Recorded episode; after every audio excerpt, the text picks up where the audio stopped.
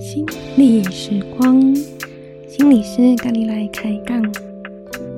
大家好，我是谢佩娟，欢迎收听心理时光，心理师咖喱来开杠。那心理时光这个 podcast 哦，从二零二一年八月推出到现在哦，今年迈入了二零二三年。嗯，感觉自己也在制作这个 podcast 的过程中有许多的学习和成长，所以在二零二三年呢，我也会持续的分享自己的，也许是生活中发现的事情，或者是自己的阅读给大家。那今天在这一集呢，我想要分享一个关于如何看待亲密关系中的焦虑。嗯。我最近在看波恩家庭系统理论的书，然后呢，波恩呢，他其实是一个呃，本来他是一个医生吼，那他在观察家庭互动的时候呢，他发展出了这一个看待家庭的一个观点。嗯，我觉得在看这个他的想法的时候啊，我去对照生活里面的经验的时候，就觉得说，嗯。好像也给自己一个比较大的视框来看待关系中的互动。那我今天会谈到，呃，书里面特别提到的关于冲突这件事情。冲突啊，其实在人际关系中是很常见的情况。然后呢，冲突其实也会让冲突的双方感觉很不舒服哦。嗯，彼此都觉得好像。自己的声音没有对对方听到，然后觉得，诶，对方明明错了，为什么却这个样子？嗯，那在这个冲突的过程中，可能也会让彼此呢更，呃，也许吵吵吵吵到后来都有一点离题啦，或者是呃，吵到后来就越觉得呃对方不是那么在乎自己。嗯，那有时候吵一吵啊。也会感觉说，哦，好像这样的情况发生了很多次，就是觉得，嗯，有一点好像问题都没有办法解决的感觉，嗯。那在这本书啊，《解决关系焦虑》里面啊，他就谈到这一个哦，有一对夫妇啊，我们称他就是书里面他叫他林家夫妇。这个林家夫妇啊，其实他们就是常常在这种。冲突的模式之中，嗯，治疗师就问他们说：“诶，嗯，我们上次会谈之后发生了什么事情呢？”嗯，林太太说：“我们去度假了，但是根本不像度假。”治疗师问说：“可以多说一点吗？”林太太说：“我们就一直吵架啊，向来都如此。我觉得以后可能也永远都会这样。”治疗师问说。嗯，可能是什么引起了这一次的争执呢？林太太说：“不管我说什么啊，做什么啊，他都要批评，好像我没有一样做的对。我这辈子做什么，他好像都没有满意过。”嗯，像我们这次去度假，我建议到哪里玩，去吃什么东西，他没有一样不吹毛求疵啊，说的好像都是我有问题。我觉得我们根本就没有共通点。嗯，治疗师就问这个林先生啊，他说：“哎，你太太刚刚说话的时候，你心里在想什么？”林先生说：“他说的没有错，这次度假问题很多，他觉得我们情况很没有指望。我倒不这么认为，不过我真，我们真的都在吵架。”嗯，治疗师说：“那。”、呃，对你来说，你觉得是什么引起你们最近的痛苦吗？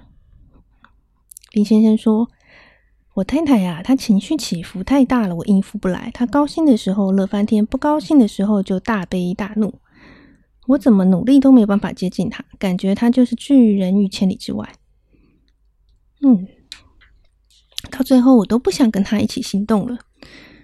啊、哦，这个度假的第五天，我们大吵了一架，吵完以后，整个假期就毁了。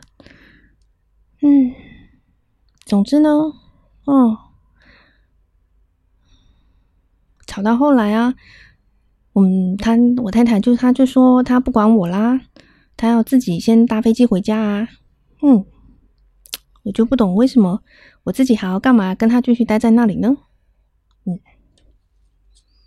好，这种冲突啊，嗯，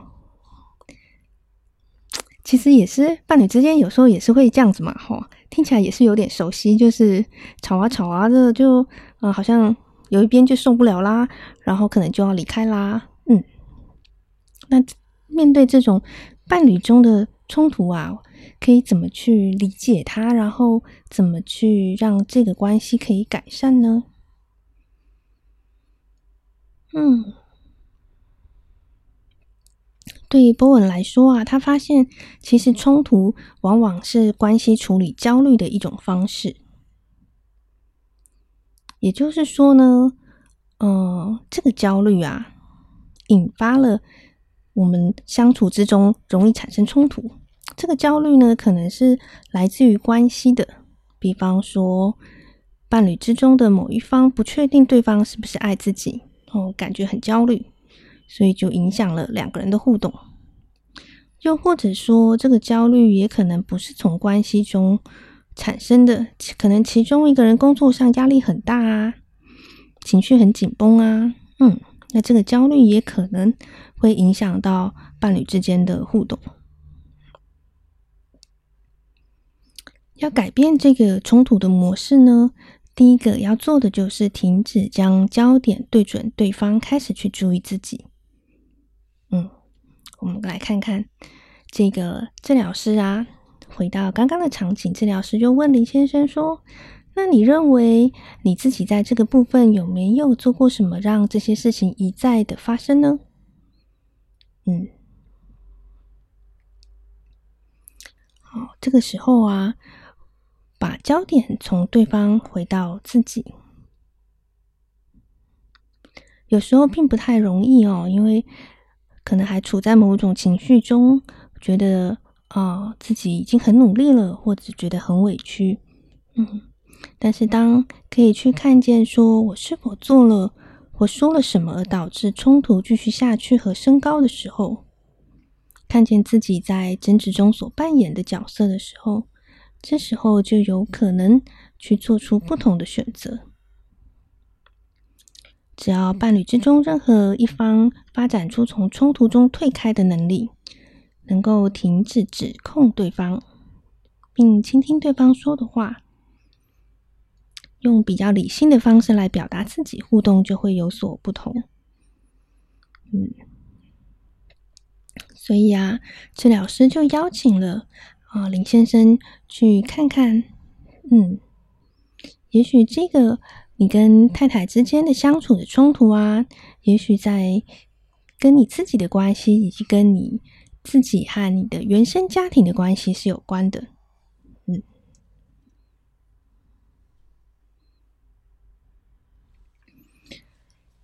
嗯，花了一些的时间哦，李先生回想起了他跟。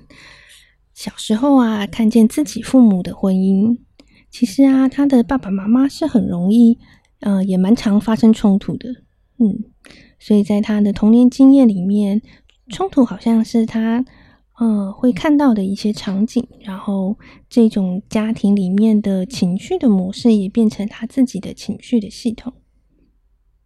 那他意识到了一件事情。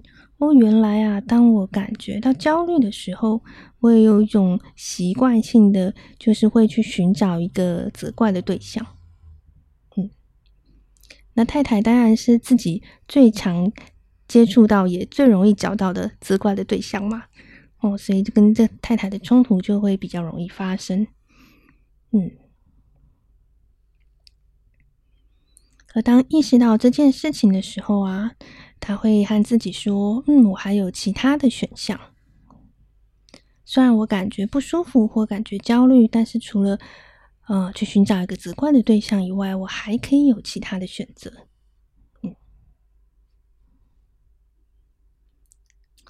波恩呢，他是一个呃，从去观察家庭系统去发展出理论啦，所以他提供的建议啊，也非常的呃，就是嗯，其实我觉得是不太容易啦，但是也是非常的实际，而且呃，是很有可能会带来很大改变的。嗯，他的建议啊，就是如果你想要去突破的话，你可以去。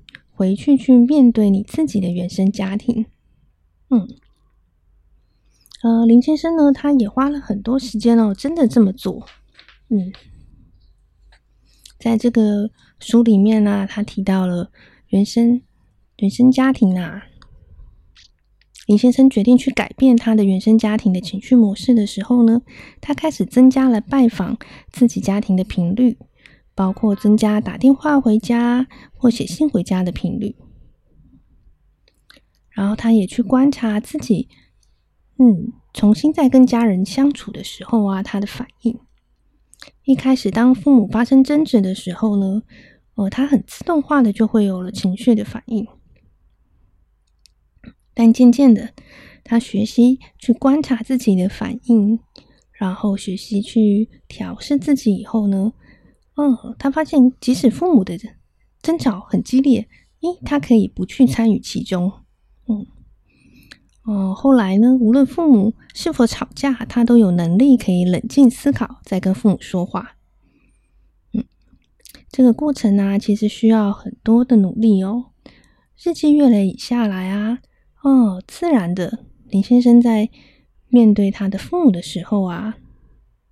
他在父母身边也能够保持平静，能够管理自己的情绪，而且他发现呢，他所有的人际关系都改变了。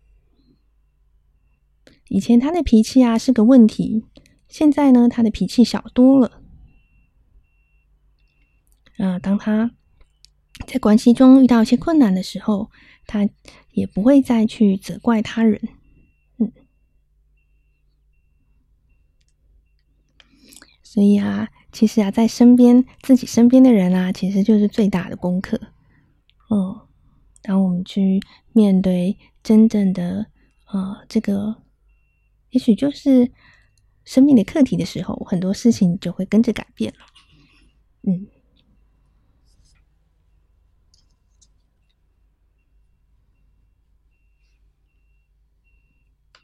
所以我们回到来谈关系中的冲突啊，去理解冲突原来啊跟自己处理情绪的方式，以及跟自己呃怎么样去反应啊，其实是有很大的关系的。而我们每个人都可以选择自己要如何去情处理情绪，自己如何去回应，去面对这个人际的议题。好，所以今天呢、谈到这个呃关系，希望可以带给大家一些新的观点。然后虽然不容易啊，也有一些成功的案例，我们可以在书里面看到。然后持续不懈的去持续的去经营关系，一定会对关系带来，嗯，我觉得是长久的作用。好的，那我们今天的分享就到这里喽。谢谢大家，下次见。